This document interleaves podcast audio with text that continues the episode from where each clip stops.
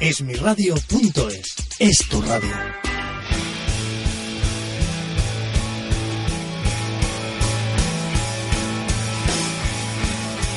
Más que letras, con Angelique Titner y Fernando Gracia. Aquí, en. Muy buenas tardes amigos y bienvenidos a este programa Más que Letras.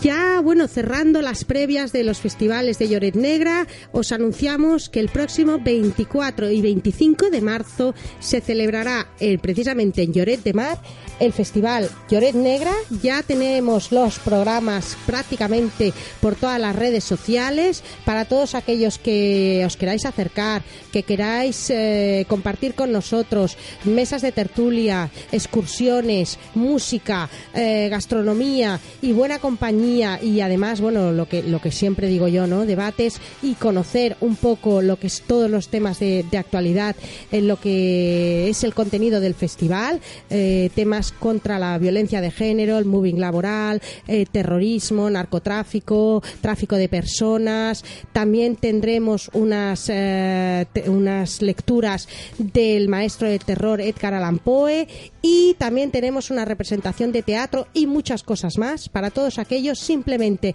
conectando en la página www.lloretnegre.com podéis encontrar todo. En la distancia, ¿qué tal Fernando? ¿Cómo estamos?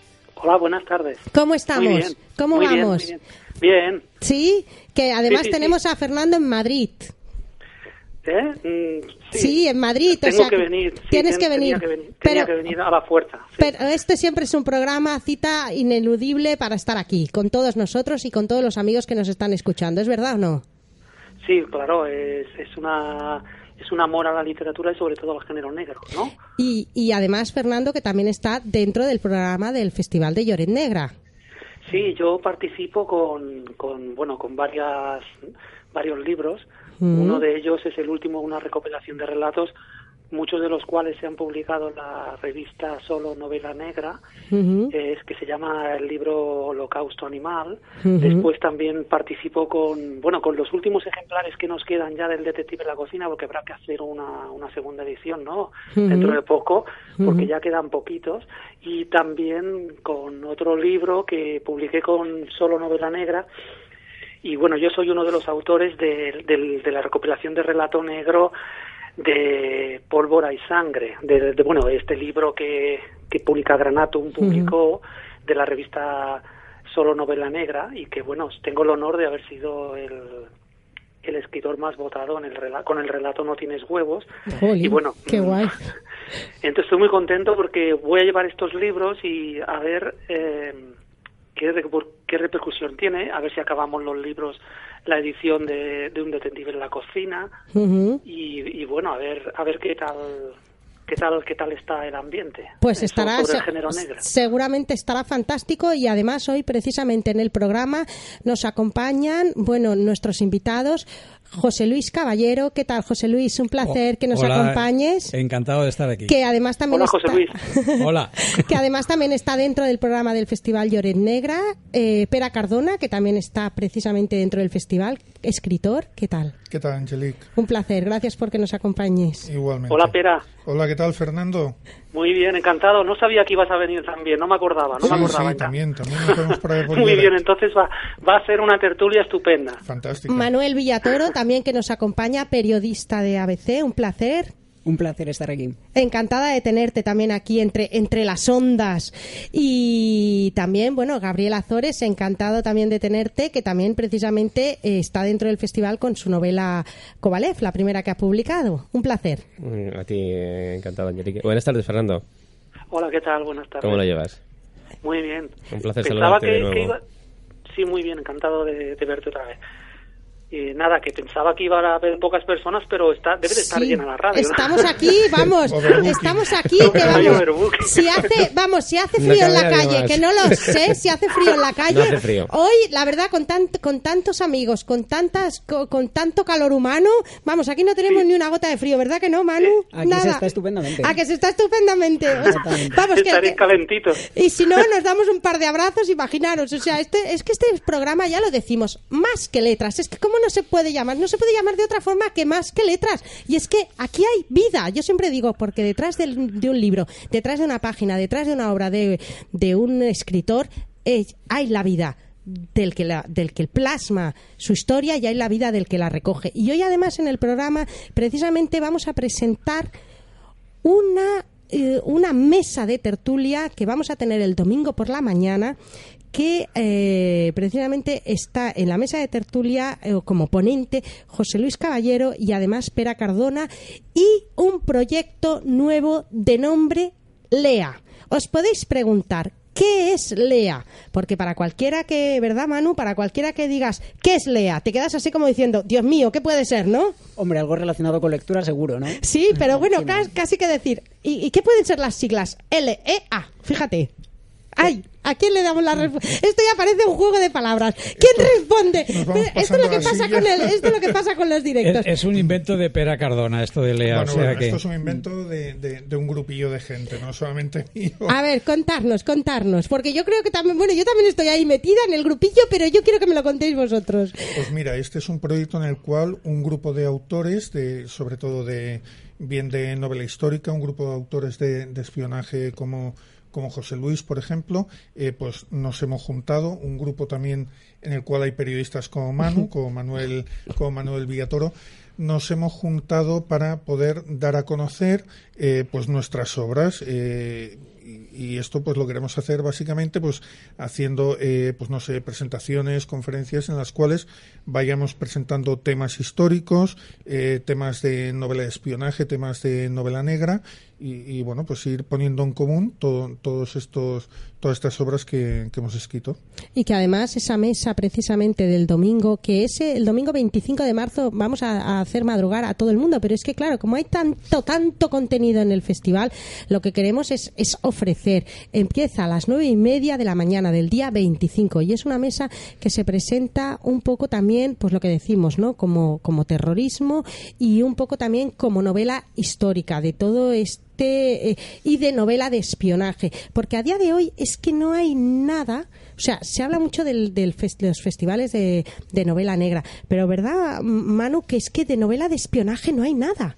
A día de hoy de novela de espionaje y relacionado con novela histórica no hay nada y es algo que está pegando bastante fuerte, lo comentábamos, lo comentamos muchas veces, eh, a la redacción nos llegan muchos, muchos libros relacionados con ello y, y gusta mucho al público, por lo tanto poder compartir eh, esta, esta idea y poder acercar a la gente tanto la novela histórica como la novela de espionaje sin duda es un, es un gusto y es un privilegio.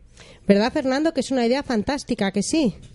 Sí, desde luego, yo estoy estoy alucinando, o sea, con, va a tener una repercusión muy muy interesante, Pues, muy eh, interesante. pues, pero eh, todavía todavía tengo la duda de qué significa Es- LEA, porque ese es un acrónimo Es- espera, y cada espera. cada letra debe representar Espera. algo, pero estoy aquí con la duda que parece una novela de misterio, ¿sabes? sí. No, no, pues espera, espera, porque aún vas a alucinar un poco más. Vamos a descifrar, o lo dejamos para el final del programa. ¿Qué hacemos, chicos? Final, ¿Lo dejamos para para el final? Para el bueno, final. pues vamos a contar primero ese, ese próximo, o sea, esa puesta de largo que se está preparando. ¿Se puede anunciar un poquito de eso Sí, todavía se- o es se secreto? Se puede ir anunciando ya porque la cosa ya está muy avanzada. En el mes de septiembre de este año tenemos previsto hacer unas jornadas dedicadas a la novela de espionaje. Eh, se van a hacer en San Lorenzo del Escorial y ya está en marcha. Está en marcha, toma parte el Ayuntamiento de San Lorenzo, la, la Universidad Rey Juan Carlos y algunas otras organizaciones que todavía estamos negociando. Pero van a ser tres jornadas dedicadas a, a la novela y a la literatura de espionaje en general. Hablar de novela, pero también de ensayo. Y, y además, bueno, que, que con todo el apoyo de los organismos oficiales detrás. Sí, en eso estamos porque, como sabéis, la novela de espionaje es, es un tipo de literatura que muchas veces no se sabe dónde empieza la novela y dónde, y dónde empieza la realidad, ¿no? Está muy mezclado, entonces estamos muy relacionados con estamentos oficiales dedicados a la inteligencia, sobre todo con cátedras universitarias, y la idea es que sea algo, algo único en España que no se ha hecho hasta ahora y que de hecho en Europa, que sepamos, solo se hace una semana de espionaje en Edimburgo, que lo organiza la Universidad de Edimburgo, que tiene un, altísimo nivel, con los autores sobre todo en, lengua inglesa, por supuesto, y nosotros queremos hacer algo aquí en España porque se hace muy buena novela de espionaje también en España en castellano. Y además la puesta de largo sería un fin de semana, es un fin de semana. Sí, lo hacemos en, tres días solo porque pensamos que para ser la primera vez una semana era demasiado, lo vamos a hacer en tres días. Eh, probablemente será el 19, 20 y 21 de septiembre aunque todavía tenemos que acabar de concretar las fechas, pero ya estamos trabajando en el programa y seguramente será en esas fechas. Y además, bueno, una, desde, desde aquí, desde este programa Más que Letras, lo iremos recordando para todos vosotros, porque además, es que lo que digo yo, hay que tomar papel y lápiz, hay que apuntar. Lloret Negra, Black Mountain Bossost, eh, Lea, que aquí lo dejamos en el suspense, porque al final vamos a estar todos como diciendo, pero y las fechas, o sea, y al final no, no, no vamos a hacer un, un recorrido por todo, por cada cita para que todos aquellos que les guste la literatura, pues que, se apunten esos fines de semana imprescindibles. ¿Es verdad o no, Manu? Totalmente. Y hay que, y hay que apoyar aquí a, todo el mundo para que no tenga pérdida, para que vayan y a ver, el fin de semana tal, ¿dónde voy? Y ya tengan plan. Bueno, es que lo de, lo de Lea tiene una explicación muy, sencilla y es que nos juntamos alrededor de una mesa con unas cervezas, nos juntamos unos cuantos autores. Unos cuantos autores, sí. Sí, dijimos, pues vamos a formar una especie de, club de escritores, pero claro, el problema era que unos escriben novela de espionaje, otros escriben novela negra, otros histórica, otros cualquier otra cosa, otros son multitarea y, hacen de todo. Y vamos a veces muy, muy de la mano. Sí, claro, pero a ver, ¿cómo, no, ¿cómo nos llamamos algo que nos identifique a todos? Pues nos buscamos un nombre. Mm, y además, bueno, lo que decimos, y no solo escritores, sino periodistas como, como Manu, pues que también eres lector de novela negra, no lector de novela de espionaje, lector de muchas cosas, ¿no? Lector de lo que se tercia relacionado con la historia y como el espionaje y la novela negra están relacionados también íntimamente con, la historia. Porque, íntimamente. íntimamente. ¿Dónde acaba la novela negra y dónde empieza la de espionaje? ¿Dónde lo ponemos el límite? Exactamente. Eh, es, es complicado, ¿es verdad o no? Sí, sobre todo que últimamente pues está eh, se, existe una vertiente también, sobre todo, que acaban de salir ahora varios libros relacionados con eso, no, novela, novela negra mezclada con historia, espionaje. Eh, son tres campos que gustan mucho y yo creo que tienen que ir y pueden ir de la mano perfectamente. Bueno, yo, si os fijáis, no los visto todavía, pero os lo digo, en el, en el grupo de Lea está mi amigo Fernando Martínez Lainez, que es, yo creo que es el elemento fundamental de, un grupo como este, pues que es un personaje que ha escrito novela de espionajes, de los pioneros en España escribiendo novela de espionaje, ha escrito novela negra, por supuesto, y ha escrito novela histórica, que es un, referente en la novela histórica. Las lanzas, creo que es la última que ha sacado ahora, las lanzas. Sí, sí, o sea, es un personaje que entiende muchísimo de, la historia de España, sobre todo la historia relacionada con, con el ejército, con la política, con el espionaje. Y, yo creo que es un, un, poco el reflejo de lo que es este grupo, ¿no? Que somos capaces, la mayoría, de escribir lo que nos pongan, vamos. Sí, además desde aquí, desde el programa, le mandamos un abrazo enorme a Fernando, que dentro de muy poquito podremos también, bueno, porque él está también en, el programa de Lloret Negra y podremos exprimirlo ahí en vivo y en directo todo esto de, de, la novela de, espionaje y, y Lea, que además yo quería hacer un inciso precisamente porque Pera Cardona tiene un blog de novela de espionaje que para aquellos aquellos que, que no están que creen que quizás no hay muchos seguidores cuéntanos un poco el blog Pera bueno, el blog eh, básicamente es sobre anécdotas y curiosidades de la Segunda Guerra Mundial. bueno. Muchas de estas anécdotas y curiosidades tienen que ver con, el, con la temática del espionaje, porque el, espionaje eh, fue clave ¿no? durante toda la contienda. Y actualmente tenemos cerca de 32.500 seguidores y estamos muy contentos porque llegamos a, a muchísimos sitios. ¿no? O sea, Fernando, imagínate 32.000, ¿qué te parece, Gabriel? 32.500 seguidores. Menuda cifra. Menuda cifra, ¿qué te parece, Fernando? Y, y, una, una, una, una, barbaridad, bueno, es que está súper bien, muy bien, me alegro mucho por Pega y, y bueno, le quería preguntar ya de paso que me, que me dais la palabra una cosa Pera y es que cómo relacionaría, por ejemplo, porque la novela de espionaje, igual que la de aventuras, en un momento dado puede tener suspense, ¿no? Y puede de alguna manera, pero de todas maneras la novela de espionaje eh, se puede concomitar mucho más con la novela negra, ¿no? Que, y, y detectivesca sobre todo que no con la novela de aventuras, ¿no? O bueno, ¿tú cómo la, la, encasillarías? Bueno, es una pregunta que os hago a los tres, más o menos, por si me pudierais preguntar. Bueno, cada uno que pregunte, que responda como... ¿Cómo encasillar la novela?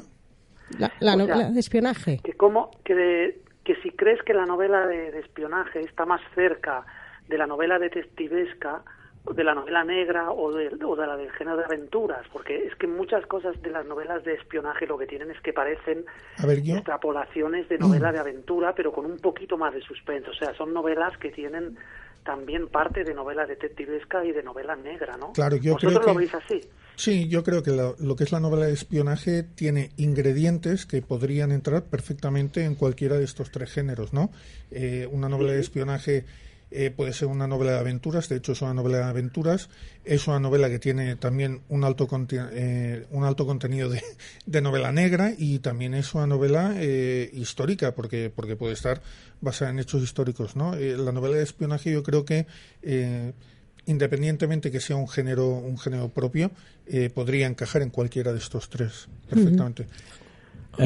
Mira, yo lo que pienso es que a veces la clasificación de la novela en, determinadas tendencias o determinados grupos a veces se hace más por la situación en, las estanterías de las librerías que por otra cosa, ¿no? Sí. Y entonces, sí, totalmente de acuerdo. Claro, yo ahora mismo, eh, yo una de las primeras novelas que publiqué, que se llama Las cartas de Antioquía, eh, yo para mí es una novela de espías en, la época de, Jesucristo eh, en Jerusalén, ¿no? Eh, esa novela siempre me la han puesto en la estantería de la novela histórica. Porque mira, como habla de Jerusalén y de Jesucristo, pues es histórica. Y es una novela de espías totalmente. Lo que pasa es que si, si lees la novela, también el, estilo y la manera de abordarla es una novela negra totalmente. Con lo cual dices, bueno, ¿qué es esa novela exactamente? Bueno, pues es una novela.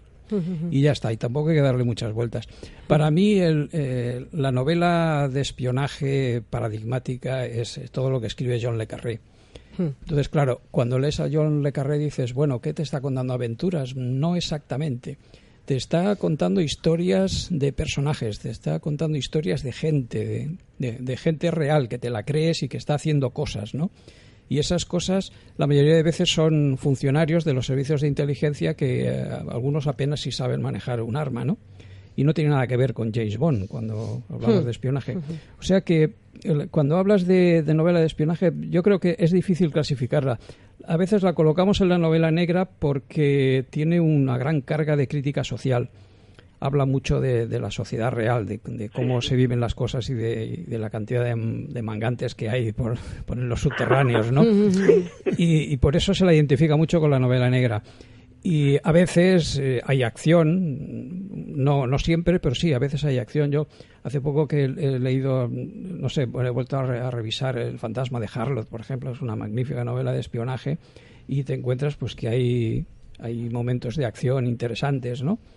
Pero no siempre. Las novelas, hay novelas de la carrera en las que a lo mejor aparece un muerto o, o no. Y, y entonces sigue siendo una gran novela de espías, ¿no? Yo creo que es, difícil clasificarla. Por eso siempre me ha interesado, cuando hablamos de novela de espionaje, pues sacarla un poco de todo lo demás y definirla como eso, como una novela de espionaje. ¿Y tú, Manu, cómo definirías la novela? De, ¿La encasillarías también? ¿Crees que las encasillarla es algo positivo o negativo? Mm, yo me, uno a la opinión que estamos comentando. O sea, me, vais a decir que soy gallego, pero no, soy de Madrid. efectivamente. Abarca todo porque al final, mm, si tú te lees como tuve la suerte de leerme el año pasado, una novela histórica sobre Garbo, pues es que al final te marca todo, porque te marca tanto la novela histórica, porque estás hablando sobre un personaje, un poco, si se me permite, novela de aventura, entre comillas, porque qué mayor aventura que es el desembarco de Normandía, y eh, novela de espionaje, porque al final pues su labor es fundamental para, para, el desembarco de Normandía y para ayudar a Hitler. Por lo tanto, no creo que haya una, una separación y al revés, creo que lo que, lo que comentabas, José Luis, mucho mejor aunar que, que separar.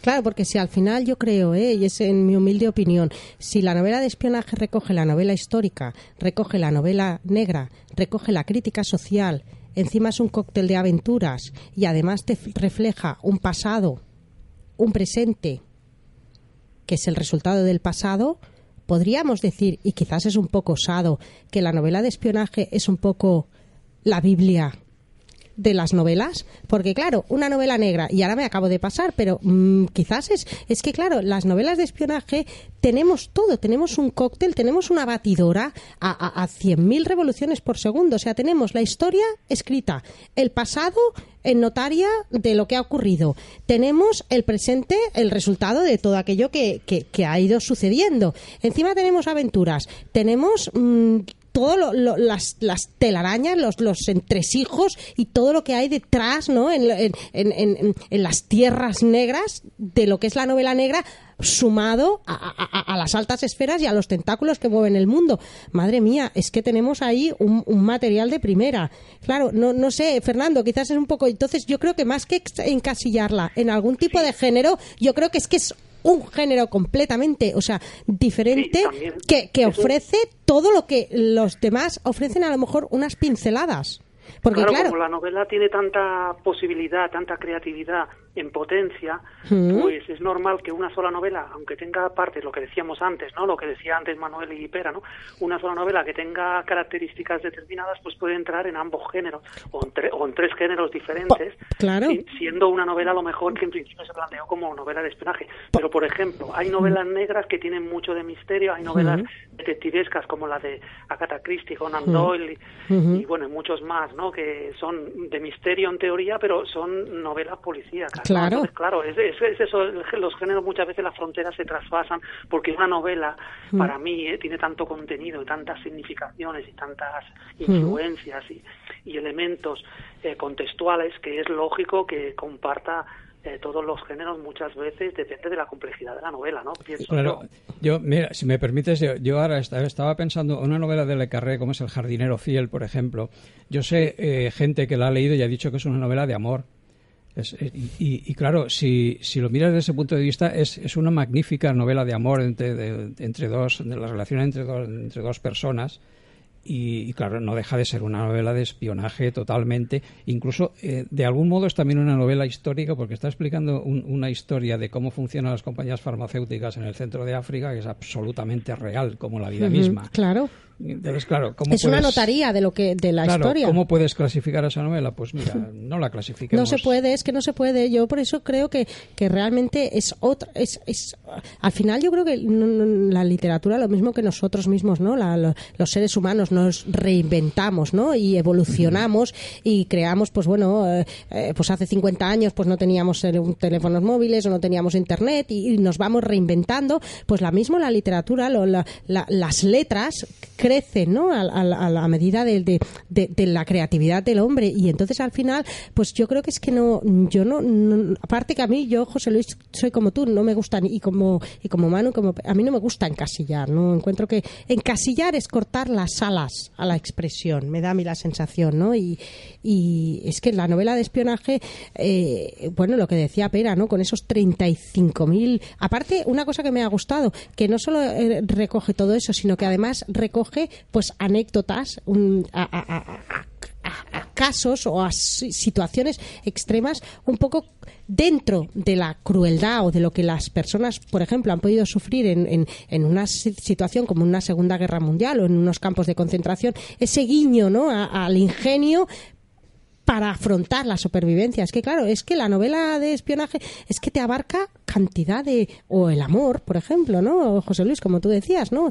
Claro, ¿y dónde la metemos? ¿Dónde metemos todo ese cóctel, ¿no? ¿Dónde metemos toda esa sabiduría? No la podemos meter ahí en, un género. ¿Es verdad o no, Manu? Es imposible. Es, es imposible encasillarse, tampoco creo que sea bueno y además es que eh, sobre todo si tienes algo que ya lo abarca todo, ¿para qué, para qué cerrarse puertas? Claro, es verdad, ¿no, Gabriel? Es que es así, es que... Podemos llamar el género singular. Te hemos contestado, la, te hemos contestado la pregunta, Fernando, ¿cómo lo ves? Sí, sí, de verdad que estoy alucinando. ¿eh? Está que se ha quedado sin palabras, Dios mío de mi vida, ¿no? Pero es una forma también de, bueno, de asentar un poco todas las ideas que tú tienes y que te imaginas que otros también puedes pensar, pueden pensar y que tú las quieres compartir, porque para así, ver desde el punto de vista de los demás, pues reafirmas un poco la idea que, que, yo tenía, ¿no? Que efectivamente, pues es así, ¿no? Y, y además te quería comentar, Fernando, que como se nos acaba el tiempo y nos quedan, como me están señalando, que nos quedan cinco minutitos de programa, vamos a desvelar antes de que nos acabe el tiempo y dejemos a todo el mundo que nos está escuchando así como diciendo, pues vaya, no, no, no han acabado de, aclarar lo que es Lea. Vamos a ver si aclaramos lo que es Lea. ya que Per ha dicho que lo dejemos para el último momento, vamos a dejarlo para el último momento. Así que cedo el, honor a estos caballeros que me acompañan en la mesa, casi como aquello que dice, de la mesa redonda, casi que, que nos expliquen qué es Lea, porque así todo el mundo ya a día de hoy ya sabrá lo que es Lea. Adelante, chicos. ¿A quién le doy la palabra? Bueno, mira, pues tal y como explicaba José Luis antes, eh, todo esto nació en una mesa tomando unas cervecitas entre varios autores que decidimos eh, juntar, aunar esfuerzos pues para poder poner eh, todas nuestras obras o todo el conocimiento que teníamos eh, para poder explicarlo y para poder para poder para poder expandirlo. No sé cómo, cómo decirte no entonces dado que hay gente que está escribiendo sobre eh, novelas de espionaje, dado que hay gente que está escribiendo también sobre temas políticos, ¿no? Porque Javier Santa Marta es, es politólogo y ha estado colaborando con diferentes organismos internacionales. Eh, tenemos a José Luis Hernández Garbi, que escribe sobre temas históricos, ha escrito un par de libros ahora relacionados también eh, con la historia del franquismo. Entonces, claro, nos juntamos ahí un grupo de gente que, dijimos, bueno, tenemos que encontrar algún tipo de, nombre o algún tipo de acrónimo o algo que, que realmente eh, aúne todo lo que todo lo que hacemos, ¿no?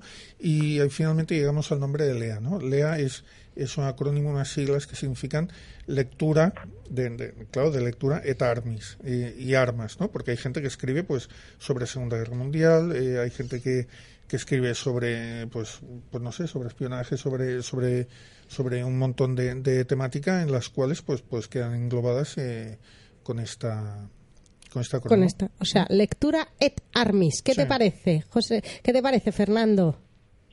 Muy bien, así por lo menos estamos armados con buenos argumentos, ¿no? muy, bueno, eso, eso José Luis nos ha dejado flipando, ¿no? Nos ha dejado como nos ha dejado, nos ha dejado, ¿verdad que nos ha dejado alucinados, ¿no? ¿Qué te parece la, la, la conclusión que ha sacado? Hombre, muy bien, porque estaba pensando en armas en otro sentido, más, más agresivo, pero bueno. no, pero era un poco para, para recoger, ¿no? El, el, lo que es el concepto, ¿no? de, de la novela de, espionaje y, y, además creo que se hizo, se puso y, y, Manu también me parece que hizo también varias opciones, ¿verdad? Que lo pusimos a votación entre todos, ¿te acuerdas? Que estuvimos diciendo, a ver, ¿cuál, cuál? Lo pusimos a votación, al final, qué mejor que unir lectura y armas, porque las armas no han forjado la historia y vamos, yo creo que si hay otra si hay mucha algo que abarque toda la historia son las batallas sí. y y al final pues mezclamos las dos cosas que más nos interesaban a, todos, ¿no? Así que hemos, hemos eh, digamos, aclarado, ¿no? El, el, el, jeroglífico casi que podríamos decir de lo que es Lea. ¿Qué te parece, Fernando? Lectura et armis. Ahora sí, desde luego, cuando lea un libro lo valoraré mucho más, claro, por supuesto. ¿Qué te, parece, ¿qué te parece, Gabriel? Eh? Para mí la cultura representa un poco el arma, la mejor arma, ¿no? De, de, todas, ¿no? Sería como el arma, bueno, el, arma, la armazón particular, ¿no? De, del ser humano. Y como decía el poeta, la poesía es un arma cargada de futuro. Eso, eso, eso, no me salía. y tanto que sí, por eso. Ahora te ha salido, por, eso yo siempre digo que por eso los, los, los, eh, poetas de la generación del 27, pobrecillos, ¿no? Como acabaron, porque es que, claro, había mucho futuro ahí escrito y, y por desgracia, ¿no? Eh, es, es que la poesía es un arma muy, muy potente. No sé si estáis de acuerdo conmigo. Claro. La poesía es una de las armas porque con las letras hace más, más quizás profundiza más a lo mejor una palabra o una frase, más quizás que una bala. Totalmente. Y se expande muchísimo más rápido por las redes. Totalmente. Piensa que casi todas las dictaduras, casi todos los regímenes autoritarios, lo primero que han tratado de hacer es desactivar eh, cualquier atisbo de cultura en, en el país, ¿no? Sí, sí, es que es increíble.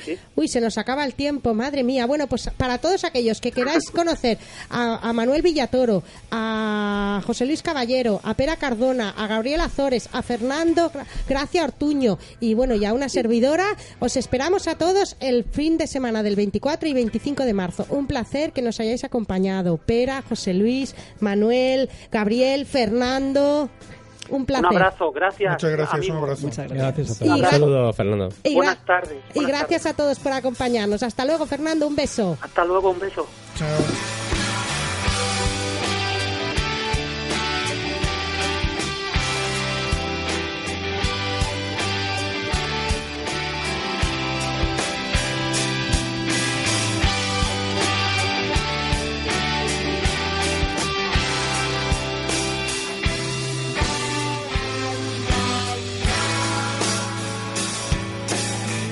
Más que letras, con Angelique Fitner y Fernando Gracia. Aquí, en esmiradio.es. Estás escuchando esmiradio.es.